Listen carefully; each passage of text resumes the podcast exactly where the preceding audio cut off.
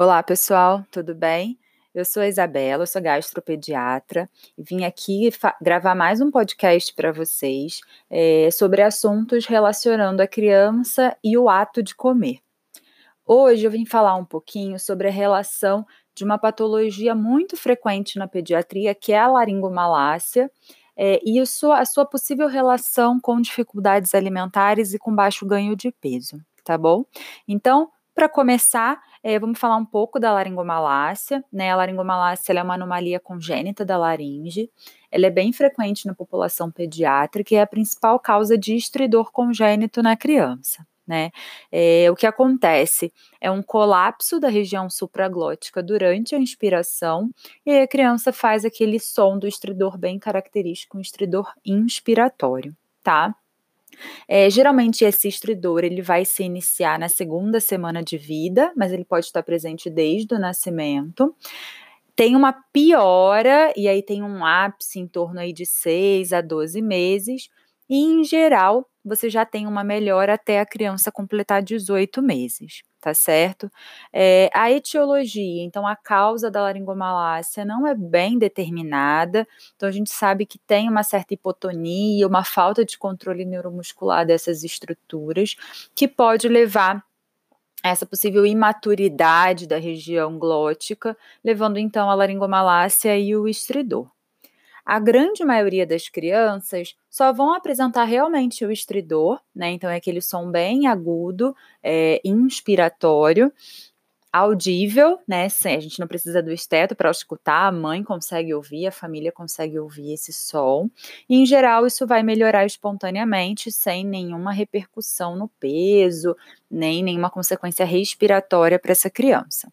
Mas, em alguns casos, a gente pode ter sim um comprometimento de ganho de peso dessa criança, uma dificuldade na hora de amamentar, né, dela sugar, essa criança pode cansar e realmente isso afetar o crescimento e o ganho ponderal dela. Então, o que, que a gente precisa avaliar numa criança que tem laringomalácia, né? Então, primeira coisa é a gravidade. Então, a gravidade e o padrão desse estridor. Então, um estridor que está desde o nascimento, quando que começou, está piorando, está igual. Então, essa é a primeira questão que a gente precisa ficar atento.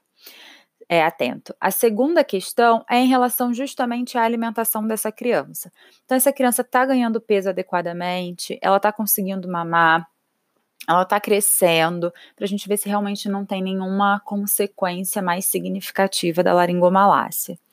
Obviamente, a gente vai ter que ver se essa criança está fazendo episódios de apneia ou até de cianose, né? Que aí a gente tem uma gravidade maior dessa laringomalácia. Então, como que está o sono dessa criança? É, se isso está acontecendo realmente, então, se está tendo esses episódios de apneia ou se a criança está apresentando cianose, são sinais realmente de que essa laringomalácia pode então estar tá numa intensidade mais grave, né? É, então, coisas para perguntar: quando começou, se é inspiratório, expiratório ou se tanto faz, né? Qual foi a evolução?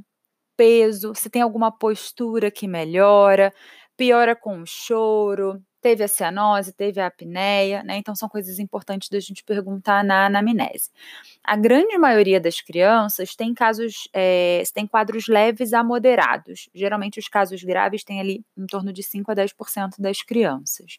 É, geralmente o estridor ele melhora na posição de decúbito prono, tá? Então a criança tem uma melhora nessa posição. Geralmente, nos casos leves, o choro é normal, tá? É, mas à medida em que vai aumentando a gravidade durante o choro, você pode ter o estridor, é, e pode ter uma piora também do estridor durante a ingestão de alimentos. Geralmente a voz dessa criança é normal, obviamente, se for uma criança maiorzinha já. É, uma coisa importante da gente saber é que a intensidade do estridor não necessariamente se relaciona é, à gravidade da laringomalácia tá? Então não é porque esse estridor ele é mais intenso que a gente tem uma obstrução mais importante. Não, não existe essa relação. Ah, e aí chega na parte aí da, do gastro, né? É, então ganho de peso é importante a gente avaliar e a possível relação com doença do refluxo. Então assim, é, não tem nem nada comprovado de que o refluxo leve a laringomalácia ou vice-versa. Então, existem algumas hipóteses, mas não tem nenhum estudo controlado é, que realmente esclareça essa suspeita. Apesar disso, é, a gente sempre recomenda considerar, levando, né, é, levando cada caso em consideração, uma coexistência de doença do refluxo com a laringomalácia. O que pode acontecer também é que o bebê com a laringomalácia, ele pode ter um esforço respiratório grande, né, é, faz ali um efeito de sucção, uma pressão negativa ascendente, e aí o conteúdo ácido do estômago pode subir. Então, por uma pressão maior ali na intraabdominal, né? E aí isso favoreceria o aparecimento do refluxo. Então, a gente não sabe exatamente o que, que vem primeiro. Precisa avaliar realmente os sintomas que essa criança tem é, e a evolução. Geralmente, a criança com laringomalácia é, ela não vai precisar de nenhum tratamento específico. É muito importante explicar para os pais né, a natureza, a história natural dessa doença, observar e prestar atenção em toda a consulta de puericultura dessa criança e o relato dos pais tem piora, se tem melhora, ganho de peso, como a gente já falou, e os episódios de cianose ou apneia. Começar a medicação anti-refluxo é uma incógnita, a gente precisa avaliar realmente caso a caso, tá? Se essa criança parece realmente ter um refluxo associado, ou começou aí com baixo ganho de peso, talvez seja interessante fazer um teste terapêutico, né? Lógico, associado às medidas posturais e medidas alimentares, mas talvez seja interessante começar é, fazer um teste terapêutico com medicação é, para refluxo, então no caso seria inibidor de bomba de próton, né? Para a gente ver se essa criança tem uma melhora um pequeno número de crianças vão precisar de tratamento cirúrgico para laringomalácia, tá? É, mas é uma quantidade muito pequena. Geralmente a gente precisa encaminhar então para tratamento cirúrgico em criança que realmente não está conseguindo ganhar peso e você já descartou outras causas, tem um esforço respiratório aí mais importante. Se é uma criança que realmente está evoluindo com apneias frequentes, com crises de cianose, né? É, então, realmente, essa criança precisa de uma avaliação para talvez uma indicação cirúrgica, mas lembrando que é uma quantidade pequena dessas crianças, tá certo? Vou compartilhar com vocês um caso só de um paciente é, que ilustra muito bem essa questão aí do refluxo com a laringomalácia. Era uma criança, na verdade, ela agora está com três meses e pouquinho, e a mãe, ela refere um desconforto respiratório desde o nascimento, ela refere uma respiração ruidosa é, desde o nascimento e com uma regurgitação bem importante a partir do primeiro mês de vida. Tá? É, ela estava sendo acompanhada por um, um médico que inici, iniciou um tratamento com domperidona por conta do refluxo, tá? É, não foi iniciado a, o inibidor H2 por conta da suspensão pela Anvisa nesse momento.